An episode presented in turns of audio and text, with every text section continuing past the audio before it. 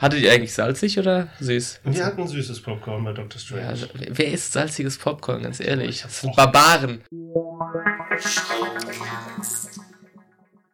Ja, hallo und herzlich willkommen zu einer neuen Ausgabe des Schundcasts. Heute mit Yannick. Und ich bin der Stefan. Wir sind heute mal wieder eine etwas kleinere Runde als sonst. Und wir sprechen heute über Marvels neuestem Streich Doctor Strange. Genau. Oder wie hast du den Titel jetzt eben genannt? Doctor Strange or How I Stopped Worrying and Loved the Dark Dimension. Stanley Kubrick äh, wäre bestimmt äh, stolz darauf. Ja. Allerdings hätte, glaube ich, Stanley Kubrick äh, diesen Film nicht gemacht. Ja, vielleicht schon, aber er hätte dann äh, ganz viel Zentralperspektive benutzt, ganz viele äh, stille Momente und ja, wahrscheinlich hätte er sich auch nicht an das Source Material gehalten und äh, Stan Lee wäre unglaublich böse auf ihn. Ja, ist auf jeden Fall ein sehr interessantes Gedankenexperiment, wenn man immer drüber nachdenkt, was würden denn so die verstorbene Regisseure vielleicht aus modernen äh, Hollywood-Blockbustern so, so machen. Ja, Alfred Hitchcocks Ant-Man würde ich gerne sehen, so ein Heist-Movie oder sowas mit ganz viel Suspense. Ja, sehr schön. Ja, ja, genau. Naja, aber Doctor Strange war dann leider kein äh, Film von ähm, Stanley Kubrick, Ach, sondern er ist von Scott Derrickson ähm, inszeniert worden. Scott Derrickson ist bekannt, äh, oder ja, sagen wir mal, er semi-bekannt, ich habe ihn nämlich noch nie gehört. Ich auch nicht, auch nicht, aber er hat zum Beispiel so ein paar ähm, Horrorfilme gemacht, wie Sinister mhm. oder The Exorcism of Emily Rose. Der hat den Film zusammengeschrieben, unter anderem mit John Spates. Ja, John Spates ist ja der äh, Drehbuchautor von äh, Ridley Scotts Prometheus.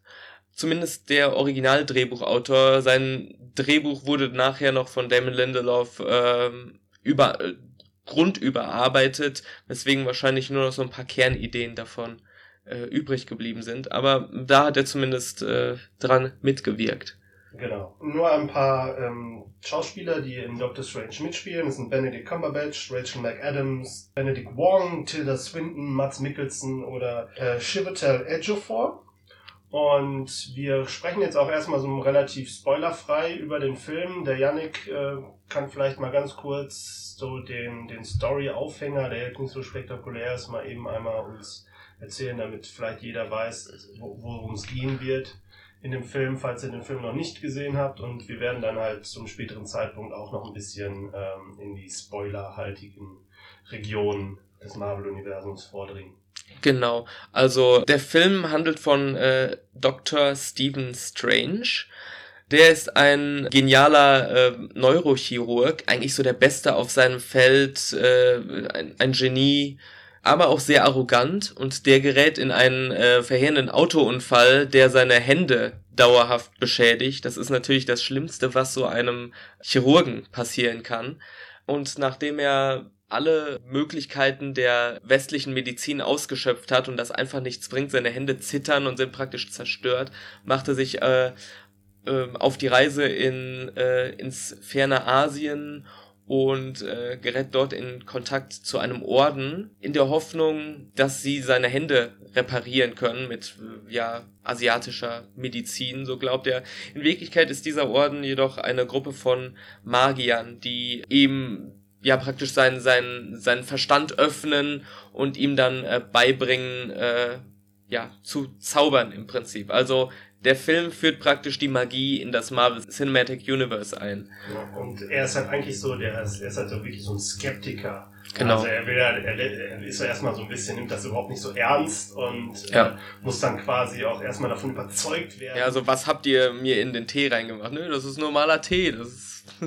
Genau, das ist ein sehr schöner Gag. Ja, ja, ja ganz genau. Mit ein bisschen Honig. Ja. Ja, und ähm, das ist so, Dr. Strange ist halt auch so, als Figur ist er auch so ein bisschen unser, unser Fokuspunkt. Ja. Er ist halt nicht unbedingt eine Identifikationsfigur, so würde ich ihn nicht bezeichnen. Ähm, also, naja. Dafür ist er mir halt zu sehr Arschloch am Anfang. Ja, das ist natürlich dann sein, sein Läuterungsprozess und seine Katharsis, dass er dann äh, zu einem besseren Menschen wird, aber er ist schon unsere Identifikationsfigur, weil er halt so einen, äh, so einen Leidensweg beschreitet. Ne? Wir, wir leiden praktisch mit ihm. Der arme Kerl, der alles auf sein berufliches Können gelegt hat, ist praktisch jetzt zu nichts mehr zu gebrauchen. Genau. Ja. Und wie ihr vielleicht seht, das ist halt jetzt, sagen wir mal, ein relativ Standard-Erzählkonstrukt, worauf ja. die Geschichte basiert. Also es, basiert, es hat so eine Standard-Heldenreise, die äh, Dr. Stephen Strange da so hinter sich bringt. Und trifft dann halt auch noch so Mentor unterwegs, den dann auf die richtige Bahn bringt. Genau, dann kommt dann plötzlich der, äh, der böse äh, Widersacher, so äh, von, der von Mats Mikkelsen gespielte Caecilius, der praktisch äh, ein Radikaler ist und äh, ein radikaler Zauberer ist und äh, ein Portal in eine andere Dimension öffnen möchte und sowas. Und dem, ja, The Dark Dimension. Genau, und die musste, er muss, äh, das ist dann halt seine, praktisch seine große Prüfung, ihn aufzuhalten. Und äh, es ist sehr konventionell, es ist halt eine Origin-Story, wie man sie zum Beispiel äh, wahrscheinlich am ähnlichsten auch in äh, Iron Man von 2008 gesehen hat, wo Tony Stark ja auch der, der arrogante äh, Businessman war, der dann praktisch auf den Boden der Tatsachen zurückgeholt wird und dann einen Weg beschreitet, der ihn zu einem besseren Menschen macht, indem er halt ja, ein Superheld wird. Und vielleicht fangen wir mal so ein bisschen an, den Film für uns so zu bewerten. Ne? Ich würde mal so wissen, Yannick, was fandest du denn gut an Doctor Strange? Was fand ich gut? Ähm, Benedict Cumberbatch ist eine, hat eine unglaublich tolle Leinwandpräsenz. Also der war mir von der, auch wenn er, wenn er ein Arschloch ist, ist er mir trotzdem von der ersten Sekunde an sympathisch. Oder vielleicht nicht sympathisch, sondern einfach so unglaublich charismatisch. Dass man denkt so, wie bei Tony Stark, das ist ein Arsch, aber man schaut ihm einfach gerne zu. Man findet das nicht gut, wie er zum Beispiel äh, in einer Szene ähm, äh, seine, seine Freundin ähm, behandelt. Ja, die Christine Palmer genau. von Rachel McAdams. Er, er, schickt sie ja quasi ganz am Anfang, also er ist ja so richtig gemein zu ihr. Genau, er wird halt richtig, er ist am äh, wirklich am Boden zerstört und wird deswegen richtig gemein. Aber das ist sowas, was ganz seltsames, man mag es ihm dabei zuzuschauen, man, man verurteilt ihn im Prinzip dafür. Aber Benedict Cumberbatch schafft es, dass er irgendwie immer noch sympathisch bleibt. So das sympathische Arschloch, wie ich habe auch viele Vergleiche zu, zu Dr. House gehört. Aber er wird dann natürlich auf einen Weg geschickt, der ihn dann zu einem besseren Menschen macht. Auf seiner Reise trifft äh, Stephen Strange dann ja auch The Ancient One, äh, seinen Mentor bzw. seine Mentorin, gespielt von Tilda Swinton, ja. die auch eine tolle Leinwandpräsenz hatte, die ihre Rolle wirklich zu was Besonderem gemacht hat, aber ja, ich fand auch, äh, Tilda Swinton hat so ein bisschen auch diese, die hat diese, diese Szenen, wo sie drin war, die hat sie auch so richtig, die hat sie so geowned. Also. Auf jeden Fall. Da, da war selbst ähm, Benedict Cumberbatch wirkte da halt wie wirklich wie so ein kleiner Schüler ja. im Vergleich. Sie hatte halt wirklich so eine, so eine Aura um sich rum, die ja. wirklich beeindruckend war. Zu der Figur The Ancient One gibt's halt so ein kleine, sagen wir mal, also keine kleine, es gab halt so eine Kontroverse im Vorfeld, weil ähm, also die Kontroverse war halt wieder Whitewashing, weil halt die Figur ursprünglich halt, also asiatischen Ursprung. Alter asiatischer Mann ist. Ne? Genau. Und wird halt jetzt von einer weißen Frau gespielt und das ist ja, mm, das hat halt so einige auch so ein bisschen das kritisch betrachten lassen und ja, im Endeffekt muss man halt sagen, dass wenn man den Film ohne das betrachtet, ist auf jeden Fall Tilda Swinton wirklich eine sehr gute Wahl gewesen. Äh, ob es halt anders besser hätte sein können oder ob das andere auch dann äh, vielleicht auch noch mehr Klischees wieder hätte bedient, mhm. die halt jetzt in dem Comic drin sind, äh, kann man sich, darüber kann man sich halt auch streiten. Es gab halt dafür dann halt noch äh, mit ähm, eigentlich ja von den, von den ethnischen Herkünften der, ähm, der Darsteller gab es ja eigentlich ein relativ breites Feld. Wir haben halt Benedict Wong als Wong noch gehabt, als, als Bibliothekar bei diesem Orden oder ähm, Chitwell Ejiofor, äh, der halt den Mordo spielt, der halt auch so ein, so ein Partner ist für äh, Stephen Strange ja. äh, während des Films. Da hat man halt zumindest diese ethnischen Gruppen auch noch äh, repräsentiert gehabt, aber mhm. natürlich kann man das kritisieren. Ja, also ähm, was halt dazu sagen ist, dass der Orden, diese, diese Gesellschaft von Magiern generell ein bisschen verlagert wurde von der asiatischen Seite auf so eine internationale Ebene. Also sie haben diese unterschiedlichen äh, Sanctuaries äh, in, in den großen Weltmetropolen und deshalb haben sie natürlich ein sehr internationales, breit gefächertes Feld von Magiern. Wobei ja. jetzt ja auch irgendwie, das war glaube ich, äh, war das Hongkong? Es war Hongkong, es war Nepal, also dieses, dieser äh, Hauptort war in Nepal. London und New York. Ja. Das ist natürlich, ist natürlich auch sehr, sehr westlich orientiert alles, aber ähm, naja, äh, Doctor Strange wohnt ja eigentlich auch in New York. Und das ist, ja. glaube ich, auch diese Straße, die im Film gezeigt wurde und äh, wo dann halt auch eines dieser äh, Sanctuaries oder Sanctums oder wie sich die schimpften in dem Film dann halt äh, gewesen sind. Naja, ich meine, man kann das halt kritisch sehen, mhm. diese, diese Besetzung von solchen Rollen. Ähm, ich sehe das auch immer kritisch, ich achte auch immer darauf, weil ich denke halt, es ist wichtig, dass nicht weiße Rollen dann halt auch von nicht weißen ähm, äh, Schauspielern gespielt werden. Und ansonsten mhm. ist das halt immer so ein bisschen äh, schwierig. Und naja, kann man, können wir halt jetzt einen eigenen Podcast draus machen, Natürlich. sollten wir halt jetzt vielleicht nicht machen. Ja. Was für mich aber auch, äh, wenn man von den Schauspielern mal absieht, sehr gut funktioniert hat, ist, äh, sind, sind die Effekte. Also, das war so mit der, der größte Pluspunkt und wahrscheinlich auch so der größte Verkaufspunkt des äh, Films. Also, ähm, der visuelle Stil. Also, mit der Magie werden so sehr im Inception-Style äh, Häuserschluchten ineinander gefaltet. Äh, in einer Szene sieht eine Großstadt, ich glaube es ist New York, sieht aus wie ein wie, wie durch ein riesiges Kaleidoskop gesehen, also von oben, unten, rechts, links ragen, ähm, lagen, ragen Hochhäuser in die Luft hinein und äh, das sieht einfach abgefahren aus und äh, generell konnten sie konnten die Effektleute da auch ihre Kreativität, denke ich, sehr gut spielen lassen. Genau, also es ist es ist schon sehr beeindruckend, auch vor allen Dingen in 3D. Äh, wir waren ja noch mit der Trisha im Kino, die fand jetzt halt die Effekte jetzt nicht so spektakulär. Ja.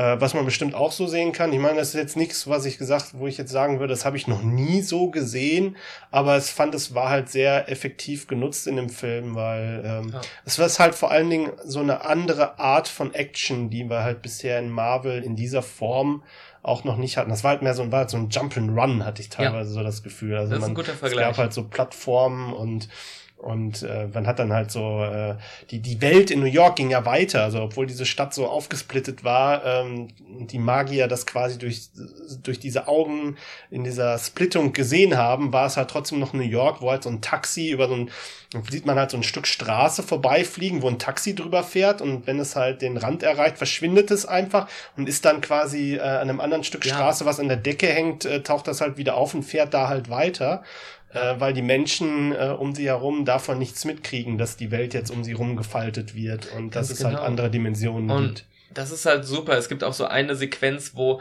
praktisch, äh, ja, wie kann man das sagen, äh, Stranges ähm, drittes Auge geöffnet wird. Ne? Also wo er, wo er, wo äh, die Ancient One ihn praktisch zeigt, was die Welt alles für ihn bereithält, ne? Alle unterschiedlichen Dimensionen. Und diese ganze Sequenz, wo er praktisch einmal durchs halbe Universum fliegt, unterschiedliche Dimensionen äh, erfährt und sowas, erinnert sehr an, ähm, an diese Sequenz aus 2001. Genau. Ein bisschen Weltraum. Äh, wo wir wieder bei Kubrick wären. Wo wir wieder bei Kubrick wären, ganz genau. Ähm, ist halt unglaublich kreativ gemacht, sehr surreal, auch mhm. würde ich sagen. Und dann gibt es auch noch mal eine Szene am Ende, wo er halt in einer anderen Dimension ist äh, oder wo man eine andere Dimension sieht und es oh, sieht auch abgefahren aus. Ich glaube, das ist so, wer ist das noch mal? Äh, war das Jack Kirby oder so, der der, der Doctor Strange damals gezeichnet hat, glaube äh, ich, oder? Ich bin kein Experte darum, aber Jack Kirby hat natürlich äh, ganz viel von den äh, Marvel Comics mitgeprägt. Ja, ich, ich glaube, der war das. Und es ist halt, Doctor Strange wurde in, ist in der Zeit geschrieben worden, wo äh, in den 60er Jahren Drogen wie LSD und alles Mögliche to total ausgetestet und äh, im Umlauf waren, ausgetestet wurden und im Umlauf waren. Und ich habe mal gehört, dass sehr viele dieser Zeichnungen auf dem dieser Film basiert, auch unter Drogeneinfluss geschrieben, gezeichnet wurden und sowas. Und man sieht halt, dass das ist unglaublich fantastisch, kreativ, weird in allen Richtungen. Ne? Und das ist halt vielleicht auch der Punkt, wo ich sagen würde, was war gut, weil ähm, ich bin halt, also ich, du kennst wahrscheinlich Doctor Strange aus den Comics auch nicht. Nö. Ich auch nicht. Und äh, diese Figur ist halt für mich auch völliges Neuland und halt auch Magie ist so ein bisschen ähm, auch so ein, so ein, Randthema, was ich zum Beispiel, wenn ich ein paar Comics lese, ich das selten anfasse. Mhm. Weil es irgendwie ähm, ab, und, ab und zu stört es mich halt, wenn ich halt diese äh, magischen Wesen in, in Superhelden-Comics habe, weil halt zum Beispiel, ich bin halt eher der DC-Fan, was Comics angeht, oder ich habe viel mehr DC gelesen als Marvel. Wenn ich halt einen Superman sehe, der halt anfällig ist gegen Magie das, äh, und dann halt ein Magier gegen ihn antritt, das wirkt für mich immer komisch, weil Superman halt so Science ja. Fiction ist und Magie halt so Fantasy und diese, dieser Mischmasch, äh, da habe ich schon mal manchmal Probleme mit, wenn ich das in den Stories mhm. sehe. Was ich aber gut fand an Doctor Strange, ist, dass ich das Gefühl habe, dass diese Art von Magie, wie sie dargestellt wurde, durchaus gut in das bestehende Marvel-Universum reinpasst, weil wir sehen zwar so diese ganzen fantastischen Bilder und, und, und, und Leute, die halt durch ähm, quasi, die quasi so Risse in der, in der, in, in, der, in, in, in dem Raum machen können, um dann halt innerhalb von äh, einer Sekunde von New York äh, zum Gipfel des Mount Everest zu reisen. Ja. Aber das ist halt einfach nur so ein Mittel zum Zweck. Die können halt reisen und sind halt da, aber es ist halt nicht so eine überpowerte Magie, und mhm. äh, gleichzeitig halt auch, wenn die, wenn sie die Magie einsetzen während des, äh, während des Films, äh, fand ich auch sehr äh, clever gelöst, weil es waren halt nicht diese Superpower, diese Superkräfte, die dann halt so, so da waren, sondern die haben halt Blitze geschossen oder sie haben halt so, so Waffen aus, aus Magie gemacht, mit denen ja. sie sich halt bekämpft haben. Also es waren halt dann so im Prinzip Schwertkämpfer, die genau. teilweise genau. ausgetragen wurden. Es gab halt Schutzschilde aus Magie. Ja, sehr auf dem, auf dem Boden der, äh, der Tatsachen, der Realität noch begründet. Ne? Man kann sich, das sind halt im Prinzip Waffen, die sie heraufbeschwören und nicht irgendwie ein unglaubliches Unwetter oder irgendwie sowas. Genau. Das ist, ja. Wobei das natürlich auch noch ähm, irgendwie passen würde, wenn sowas passiert. Aber mhm. halt, gerade wenn ich mir jetzt vorstellen würde, dass Doctor Strange neben Captain America kämpfen würde, würde ich halt sagen, hey, das klingt gar nicht so, ähm, das ist gar nicht so äh, unpassend, ja, weil mhm. halt die beide mit ganz normalen Waffen kämpfen müssen ja. und, und halt nicht einfach so, der eine kann einen irgendwie äh, in einen Frosch verwandeln und dann ist der halt, ist halt der weg. Genau. Ja. ja? Und diese Art von Magie äh, fand ich jetzt eigentlich ganz cool. Und, und auch wenn die Magier gegeneinander gekämpft haben, das waren ja teilweise auch Faustkämpfe, die ja. sie gemacht haben.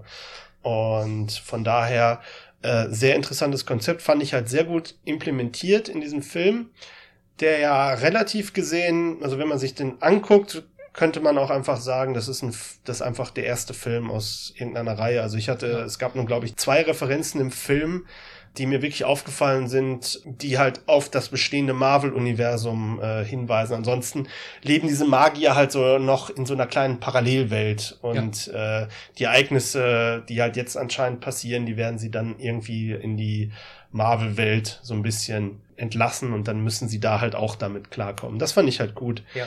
Ist dir vielleicht noch irgendwas aufgefallen, was ganz besonders gut war? Ich würde sagen, diese Mischung aus menschlichem Drama und Humor, der in ganz vielen Marvel-Filmen auch immer da ist. Ne? Die Marvel-Filme sind ja generell ja schon ein bisschen leichtere Kost als zum Beispiel die DC-Filme äh, und mischen halt immer dieses Drama und mit, mit einer Prise Humor.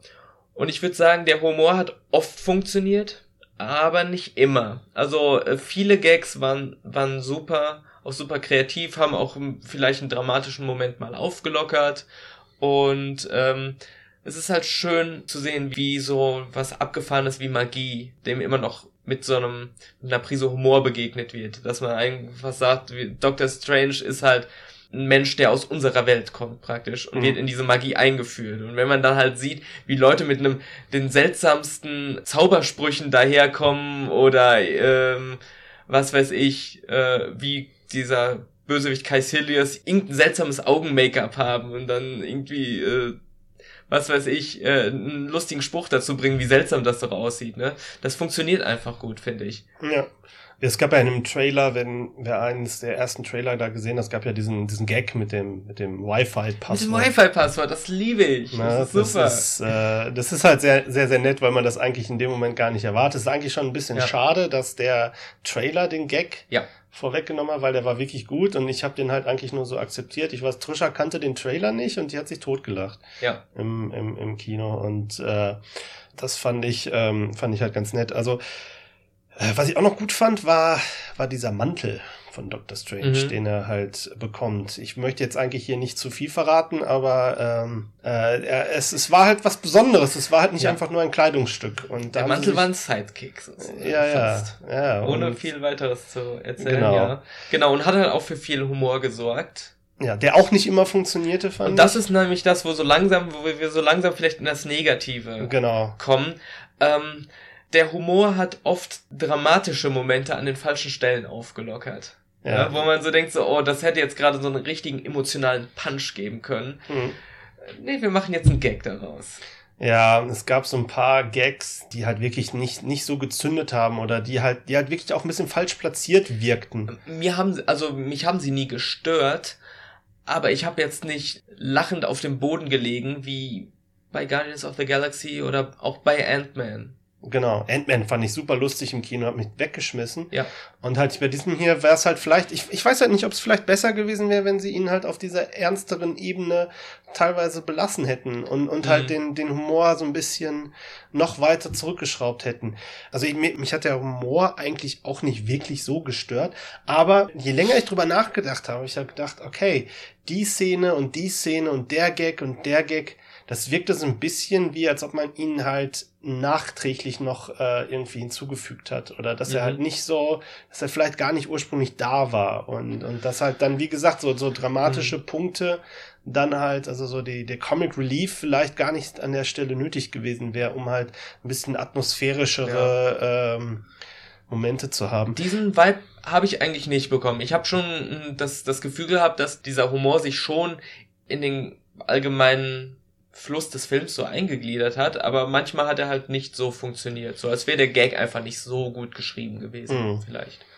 Ja. Gut, das ist ja auch immer schwierig für äh, Filme, die halt wirklich teilweise echt guten Humor haben. Mhm. Also die Marvel-Filme alle guten Humor haben. Und dass das, dass halt dieses Level halt vielleicht auch nicht immer von Film zu Film immer auf demselben hohen Niveau zu halten ist.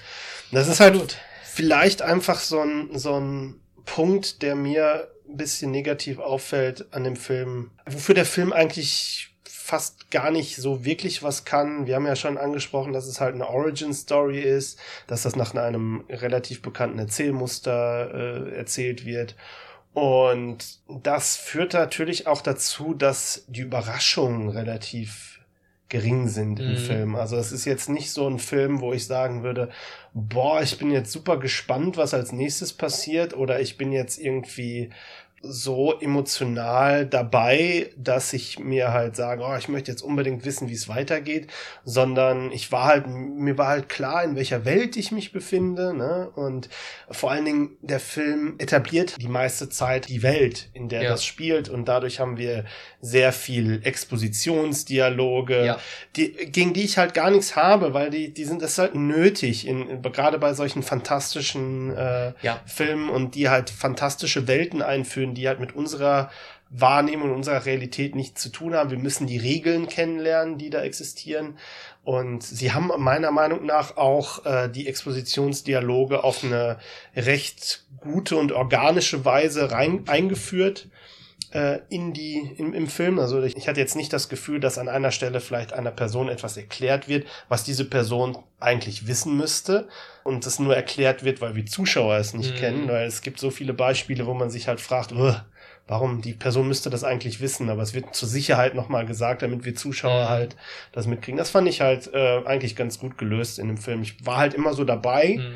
in diese Welt hineingeführt zu werden. Dadurch haben aber meiner Meinung nach so ein paar Sachen, sind so ein bisschen ein paar Sachen auf der Strecke geblieben, wie zum Beispiel der Bösewicht. Ja, ja, leider ähm, ist es nun mal äh, das große Problem des MCU. Die, die Bösewichter, die bringen's einfach nicht. Also die haben oft nette Ideen für die Bösewichter und das, das sind gute Konzepte. Aber es geht halt viel mehr um die Helden und die Bösewichter sind eher nur ja so eine Herausforderung für den Helden statt dass sie so eine eigene Story Arc oder sowas bekommen.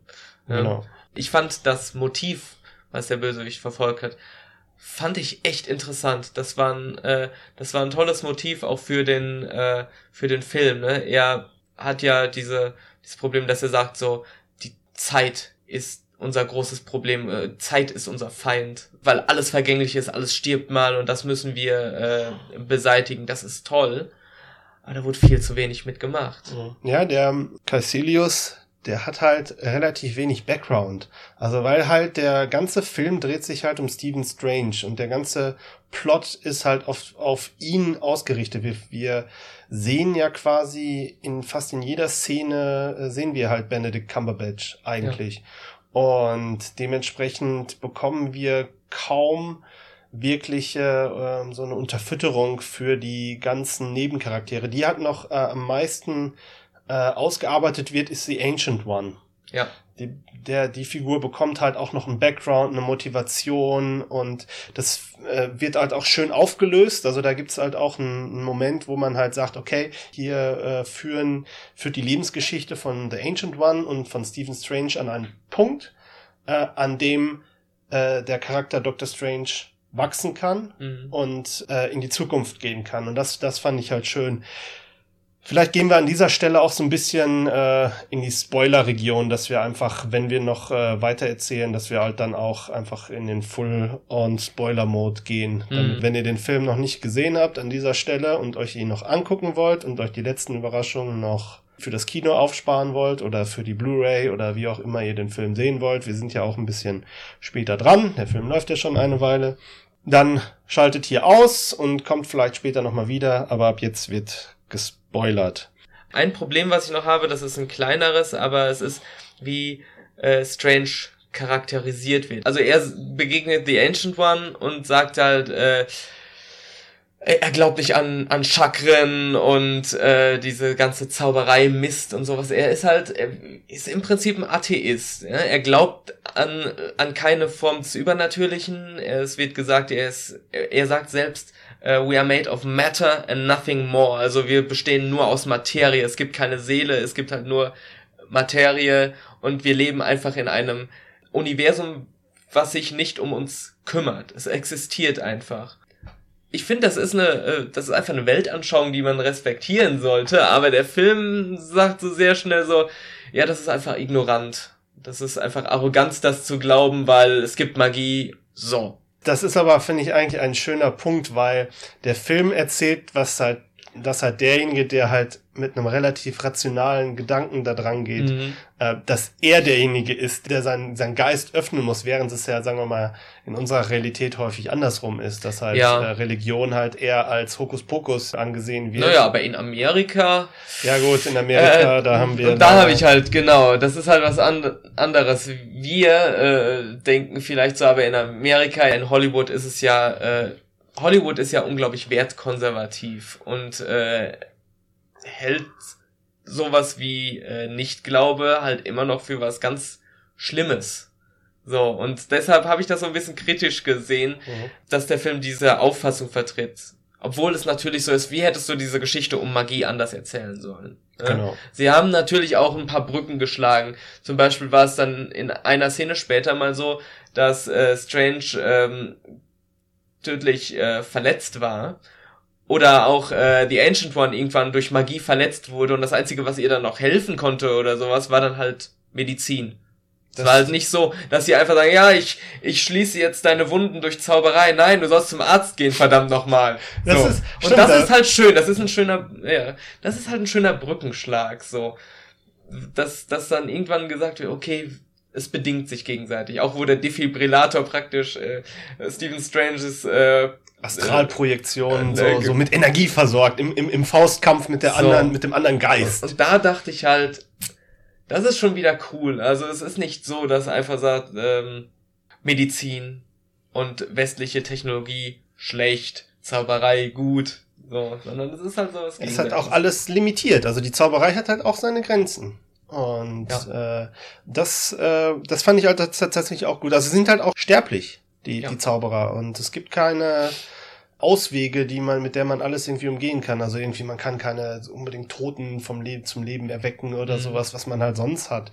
Es hat alles noch, trotzdem noch relativ klein gehalten. Ich meine, da kann natürlich immer noch jetzt was kommen, wenn jetzt halt die, äh, äh, die Figur Doctor Strange jetzt auch in einem weiteren Marvel-Film äh, auftauchen wird. Mhm. Und mhm. Da ist vielleicht auch als Überleitung ganz gut, dass wir vielleicht mal drüber, dass wir vielleicht du kurz mal drüber sprechen, wie denn halt jetzt Doctor Strange so das Marvel Cinematic Universe beeinflussen kann. Ja, also der hat das Universum unglaublich erweitert dadurch, dass es halt andere Dimensionen gibt. Es gibt halt Wesen aus anderen Dimensionen, wie äh, den großen Bösewicht, der hinter allem steckt, nämlich Dormammu. Die beste computeranimierte Wolke mit Gesicht die ich bisher gesehen habe. Das ist keine großartige Aussage, aber äh, im Vergleich zu Galactus oder Parallax aus Green ja. Lantern war das äh, völlig in Ordnung. Ja. Es hat seinen den Job getan, aber es war nicht irgendwie störend. Genau. Und ähm, solche Wesen existieren halt jetzt in diesem Universum, äh, in diesem Marvel Multiversum vielleicht schon, äh, mhm. kann man ja sagen. Und äh, das ist halt wirklich interessant. Ähm, man muss nur schauen, ähm, wie es halt einfach fortgeführt wird. Ob das jetzt eine große Rolle später noch spielt, dass interdimensionale äh, Wesen kommen, man weiß es halt nicht. Es, es wird halt gesagt, es gibt unendlich viele äh, Paralleluniversen und Magie schlägt halt die Brücke dazu. Und deshalb kann man, äh, ja, können die in unsere Welt kommen, äh, wir können in deren Welt und sowas. Das ist interessant. Ich bin sehr gespannt, wie sie das machen. Sie driften immer mehr so in die Fantastik über und das gefällt mir eigentlich. Ja, das ist auch eigentlich dann ein sehr logischer Schritt. Ja. jetzt zu gehen. Wir haben halt an, an Helden, die halt Marvel eingeführt hat, haben wir am Anfang so relativ die, ähm, sagen wir mal, die wissenschaftlicheren Helden gehabt. Also äh, Iron Man und Hulk kamen halt am Anfang. Genau. Ich meine, gut, dann kam Thor, der halt ein Gott ist, aber das haben sie auch. Alien. Ja, er ist halt mehr Alien und Sci-Fi und sie haben halt da Magie so ein bisschen wissenschaftlich versucht ja. zu erklären. Also so Magie ist halt, was bei euch, was bei uns Wissenschaft ist, ist würde bei euch als Magie gelten und umgekehrt. Das macht ja Doctor Strange gar nicht. Äh, Es gibt halt Regeln in, den, in der Magie, die sie jetzt eingeführt haben. Das kann halt nicht jeder und man muss das auch beherrschen und äh, das ist alles, alles genau. ganz nett. Die Avengers hat dann halt irgendwann äh, Aliens wirklich auch eingeführt mit dieser äh, Armee von äh, Chitari. Chitari. Genau, und äh, Thanos, der dann am Ende des Films dann als Drahtzieher angekündigt wurde, den wir ja dann wahrscheinlich in zwei Jahren in äh, Infinity War als großen Bösewicht sehen wollen. Das wird so sein, das ist nicht nur wahrscheinlich. Ja, natürlich, es wird so sein, stimmt. Ja, ja. ähm, aber dieser Bezug wurde ja hier auch festgestellt äh, oder wieder gezogen, weil äh, das ähm, Doctor Stranges ähm, Amulett. Amulett ist das Eye of Agamotto äh, das Auge von Agamotto oder wie es auf Deutsch dann gesagt wird. Und das ist halt ein Infinity Stone. Genau, damit haben wir, glaube ich, ich weiß nicht, ob wir jetzt alle langsam beieinander Nee, es haben. fehlt noch einer. Ich habe jetzt noch mal ein Video gesehen und sagen die, äh, der Seelenstein oder The Soul Gem. Ist das nicht der, der den. Äh nee, das interessanterweise ist noch was anderes. Das ist unglaublich. Also der sollte lila sein. Also äh, es, ich habe gerade die äh, Handbewegung gemacht und habe ja. auf meine Stirn gezeigt. Ich der meinte den, den äh, Stein, den Vision in seiner Stirn. Nee, hat. das ist noch ein anderer. Es ist unglaublich verwirrend, was was ist. Es fehlt auf jeden Fall noch einer. Ja. Ähm, es kommen ja auch noch drei Filme vor Infinity War ins Kino kommen. Ich glaube, in Spider-Man, da sind wir relativ sicher vor. Es kommen, glaube ich, sogar noch mehr. Es kommt, also, Black Panther kommt auch noch vor. Genau, es kommt Vier. noch äh, Spider-Man Homecoming, es kommt äh, Thor Ragnarok, es kommt äh, Guardians of the Galaxy Guardians of the Galaxy 2 Black Panther und, und Black Panther. Mh. Ja. Ich genau. glaube, in Thor Ragnarok ist die Chance relativ groß, ja. dass wir vielleicht da nochmal irgendwas genau. sehen werden. Äh, Spider-Man Homecoming halte ich für sehr unwahrscheinlich, dass da ein Infinity Stone kommt. Ähm, äh, Guardians of the Galaxy? James Gunn hat gesagt, da würde keiner vorkommen. Okay, also in Guardians of ja. the Galaxy das dann. Das ist natürlich auch immer das Problem, dass äh, zum Beispiel in Guardians of the Galaxy waren die Infin war der Infinity Stone ein totaler MacGuffin. Also einfach nur, da ist das Ding das brauchen wir. Die Bösewichter brauchen es aber auch und können damit ganz schlimme Sachen tun. Und im Endeffekt jagen alle Leute nur was völlig Unbedeutendes für uns als Zuschauer. Mhm. Ne? Und ähm, ich finde, das war hier sehr schön in Doctor Strange, dass es einfach ein, ein Ding war, also ein Amulett war, mit dem Doctor Strange halt besondere Sachen machen konnte, aber nicht, dass jetzt alle Leute das haben wollten, sondern das war einfach nur so ein Gegenstand, mit dem er die Zeit manipulieren konnte. Mhm. Das wurde viel organischer, viel schöner eingewoben in die Story, als jetzt zum Beispiel bei Guardians of the Galaxy. Guardians ist der bessere Film, würde ich sagen, mhm. aber da wurde es ein bisschen ungelenk vielleicht mhm. behandelt. Genau, es gab ja auch noch, ähm, um jetzt nochmal auch die Verbindung nochmal zwischen Doctor Strange und dem Cinematic Universe noch auf einer anderen Ebene äh, zu ziehen. Also es gab ja auch noch die After-Credit-Sequenz, ja. äh, die auch nicht jetzt von äh, Scott Derrickson inszeniert wurde, sondern schon vom Regisseur von Thor Ragnarok, dessen äh, Namen ich gerade nicht aussprechen kann. Taika Waititi. Genau, der unter anderem auch What We Do in the Shadows oder wie er auf Deutsch äh, heißt, Drei Zimmer Küche Sarg. Ja, viel ähm, ein, ein, etwas komischer Titel, aber lasst euch davon nicht abschrecken. Äh, wer das mal gucken möchte, ist eine Mokumentation über das Leben von drei Vampiren oder ich glaube es sind vier Vampiren Vampire in Neuseeland. Äh, und das ist sehr abgedreht und sehr, sehr lustig. Der macht Thor Ragnarok und in der Aftercredit-Sequenz von Doctor Strange sehen wir Thor. Überraschenderweise. Wunderbare, wunderbare äh, Sequenz. Und Thor trinkt ein Bier, ein großes, er hat so einen Maßkrug in der Hand, ne? Und Dr. Strange füllt ihm den Maßkrug mit, äh, mit Zauberei wieder auf. Und ne? das mag Thor doch sehr gerne. Ja, wunderbar. Also, ähm, das ist ja sozusagen auch das Versprechen, dass wir Doctor Strange in, äh, im nächsten Torfilm wiedersehen. Ja. Vielleicht da eine Frage. Ich habe halt diese After-Credit-Sequenz einmal gesehen, du hast sie zweimal gesehen. Ähm, ich habe so ein bisschen ich habe so ein bisschen nicht, ich habe nicht wirklich registriert, worüber sie sich eigentlich unterhalten, weil ich eigentlich ja. so, oh, da ist Tor, ah, und dann war es halt auch schon irgendwie vorbei. Okay, ähm, Odin ist verschwunden. Odin ist irgendwo in New York. Und äh, Thor und Loki sind nach New York gekommen und wollen ihn finden.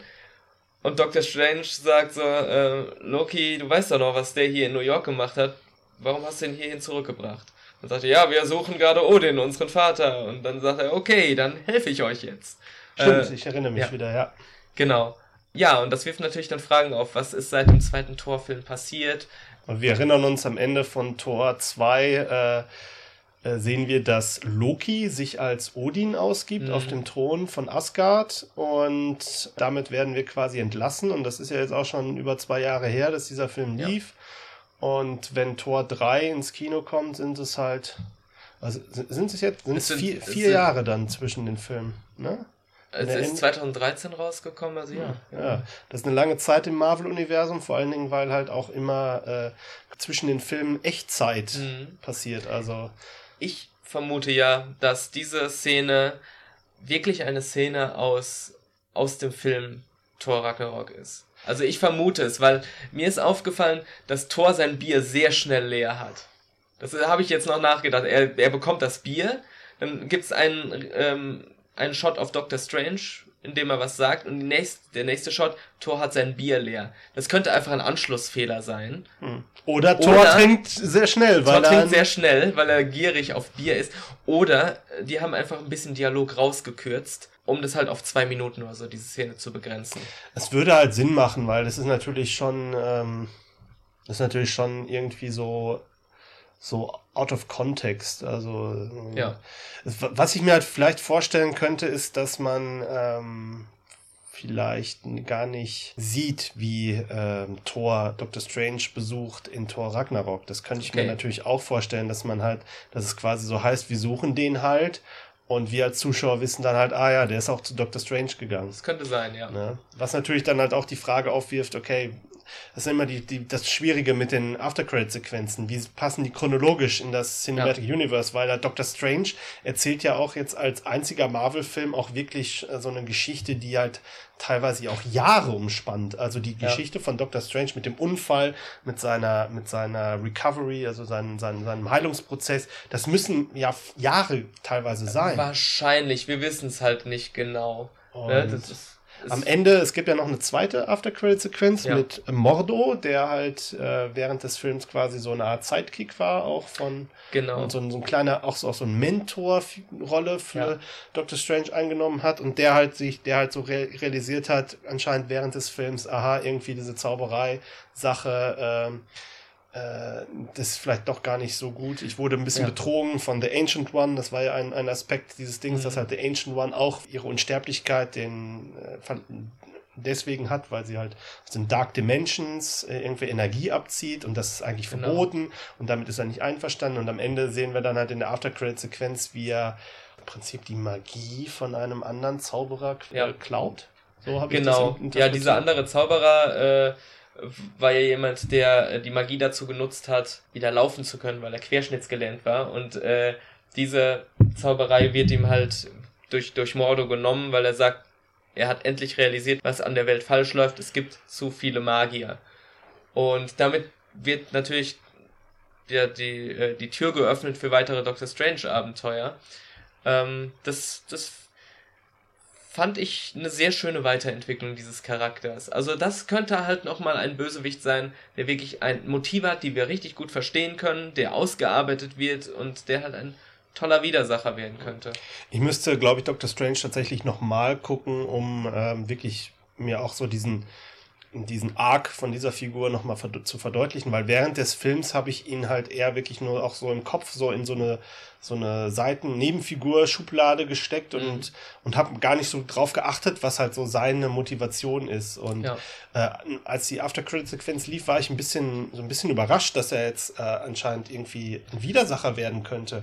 Und äh, dann habe ich halt drüber nachgedacht, gedacht, ah stimmt, da waren immer solche Momente da drin.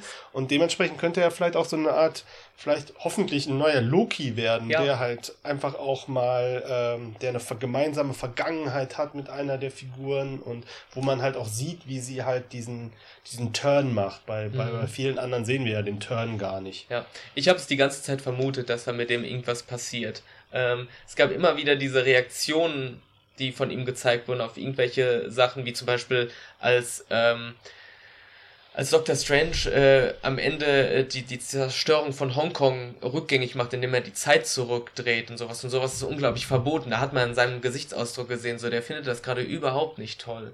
Mhm. Oder auch, ähm, er war halt so total am Boden äh, zerstört, als er dann merkte, dass die Ancient One Sachen tut, die, äh, die eigentlich verboten sind. So, und auch The Ancient One selbst sagt auch immer, es ist ein, eine ganz instabile Person. So, äh, und sagt ihm auch in einer Szene mal, ähm, unsere Dämonen verlassen uns nie, wir müssen nur lernen, äh, sie zu beherrschen und sowas. Es gibt unglaublich viel Foreshadowing, was aber sehr elegant gemacht war. Mhm. Für Fans der Dr. Strange Comics ist es natürlich wahrscheinlich so ein, so ein No-Brainer, dass wenn sie den mhm. Namen sehen und denken sich so, ach ja, das ist ja der Böse, also, ja. Wer, also werden die schon drauf geachtet haben, aber wer es halt nicht kennt, kann halt vielleicht davon auch äh, überrascht werden. Ja, ich wollte zu den, den After-Credit-Scenes noch äh, anschließen, dass ich halt finde, dass bei diesem Film beide sehr gut gelungen sind, weil sie zwar neue Abenteuer anteasern, aber schon noch aus dem Film, den wir gerade gesehen haben, praktisch herauswachsen. Also die fügen sich sehr gut an. Es gibt, gab manche äh, Szenen in Marvel-Filmen, wo man wirklich so dachte, was,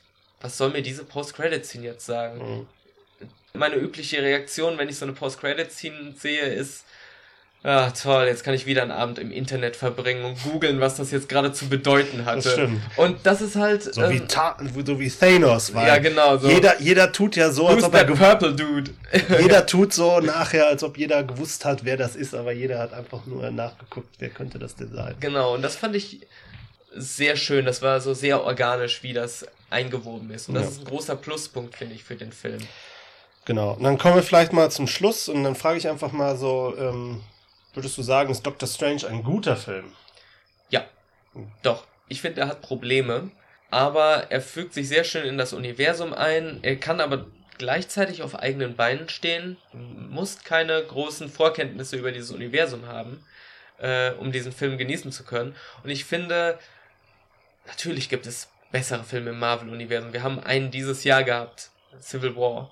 War äh, eigentlich, ein, das war halt ein Event, was mich sehr viel zufriedener gemacht hat als dieser Film. Aber ich denke trotzdem, dass sich Doctor Strange so in der Nähe von Ant-Man irgendwie in der Qualität bewegt. Also ich finde, es ist so, äh, wenn man jetzt alle Filme, alle 14 Filme durchlisten würde, dann wäre er irgendwo so auf Platz 7 oder 8 oder sowas, irgendwo im Mittelfeld. Also mir hat er wirklich gut, gut gefallen. Mhm. Also ich fand ihn unterhaltsam, ich fand ihn nicht unbedingt super spannend. Mhm. Ja, es war jetzt halt nichts, was mich was mich jetzt wirklich, also, also was mich wirklich richtig begeistert hat, wo ich halt gesagt habe, boah, geil, ja, aber das lag halt auch so ein bisschen daran, äh, ich hatte keine Erwartungen an den Film. Ich wusste aber trotzdem, dass der Film in so halt diesen, diesen Origin-Story-Charakter haben wird und dann ich mag eigentlich Origin-Story-Filme, also ich habe damit kein Problem, wenn die halt so sind, aber ich weiß halt, dass, dass die immer nur dafür da sind, um die Grundlage zu liefern und, Klar. und dann muss man halt später daraus was machen. Und ich bin auch äh, Franchise nicht böse, wenn sie erstmal einen Origin-Film machen, weil mhm. jetzt hat halt der Charakter von Doctor Strange hat jetzt halt auch verschiedene Facetten. Er hat eine Reise hinter sich, er ist jetzt halt erst zu dieser Figur geworden, das finde ich interessant, daraus kann man was machen. Aber äh, als Film selber ist das dann halt nicht unbedingt die super spannendste Variante Variante, ja. die man halt bekommen kann. Aber ich weiß ja auf jeden Fall, dass noch mehr von Doctor Strange kommen wird.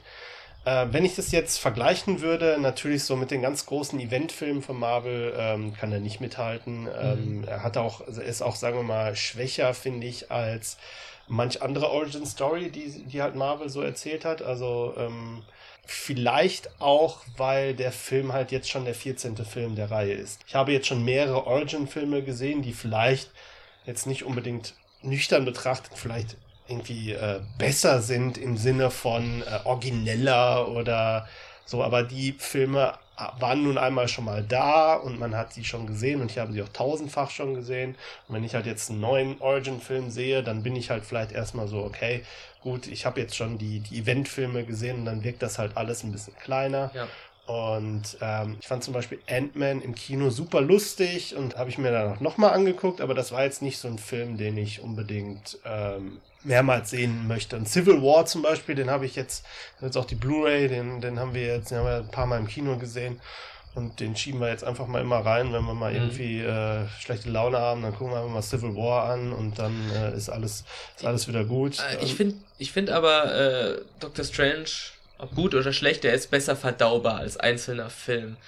Und ich finde halt, ähm, Doctor Strange kann man sich besser mal zwischendurch anschauen, als so ein riesen Film wie, wie äh, Civil War. Das ist auch clever, weil Doctor Strange halt auch wieder ein guter, ist ein guter Einstiegspunkt in, ja. in das Cinematic Universe genau. von Marvel. Und diese, diese Punkte muss man, glaube ich, auch ab und zu mal immer setzen, weil man kann nicht äh, jedes Jahr ein Civil War machen. Das nee. macht Marvel halt auch nicht sie können nicht, sich nicht darauf verlassen, dass alle Leute alle Filme gesehen haben. Und ja. äh, dementsprechend haben wir halt, wir hatten letztes Jahr ein Avengers, Age of Ultron und danach Ant-Man. Und Ant-Man hatte zwar auch so leichte, äh, also leichte Verweise auf den Age of Ultron, aber eigentlich konnte man den Film auch so gucken. Und genau. äh, jeder Origin-Film funktioniert eigentlich ja. so, weil kaum einer aus kaum einer irgendwas voraussetzt, was man wissen möchte. Die, die sind mhm. halt besser, wenn man weiß, dass diese anderen Sachen schon existieren. Dann kann man gerade diese fantastischen Elemente leichter akzeptieren. Ja. Aber äh, Doctor Strange kam ja auch über weite Strecken komplett ohne Referenzen aus. Also ich habe halt, ein, es gab eine Avengers-Referenz, genau. die ja. Avengers-Referenz zwischendurch, wo man halt gesagt hat, okay, die Avengers, die beschützen die Welt vor äh, physischen Bedrohungen und wir halt von magischen. Ja. Und wir haben halt nichts miteinander zu tun an sich. Und das fand ich eigentlich ganz cool. Genau. Wo der Film nochmal ein, eine ordentliche Portion an Ansehen gewonnen hat, ist, wie er das Ende gehandelt hat, also den Final Fight. Der war unglaublich kreativ und unkonventionell. Also erstmal kämpfen Strange und seine Kumpels gegen die Bösen, während sich die Zeit zurückdreht. Oh, das sah sehr cool das aus. Das sah sehr cool aus, aber was dann für mich rausgehauen hat, dass der wirkliche Final Fight oder die Herausforderung kein Kampf war, sondern eine unglaublich lustige Diskussion mit diesem, mit dieser Riesenwolke äh, Dormammu, wo äh, Strange ihn in einen Time Loop gefangen hält. Ja, in so einer Zeitschleife. In so einer Zeitschleife, die sich immer wiederholt und er sagt immer, Dormammu, I've come to bargain. Also ich, ich will dir einen Handel vorschlagen. Und dann tötet er ihn. Und dann kommt der Strange halt direkt wieder um die Ecke und sagt, ich will wieder einen Handel mit dir machen. Und irgendwann ist er halt auch schon genervt und so, ah, Dormammu, ich will einen Handel mit dir machen. Pup, ist er wieder tot. Ich will wieder einen Handel mit dir machen. Und irgendwann diese Riesenwolke, die das Konzept von Zeit einfach nicht versteht, denkt nur irgendwann, was ist das? Ich verstehe es nicht. Hör auf. schon mal ja, treibt ihn halt in den Wahnsinn. Er, er hat ihn zu Tode genervt. Ja, und das ist so cool. Er hat ihn wirklich zu Tode genervt. Und irgendwann sagt er, okay, ich hau wieder ab, ich habe keinen Bock mehr darauf. So.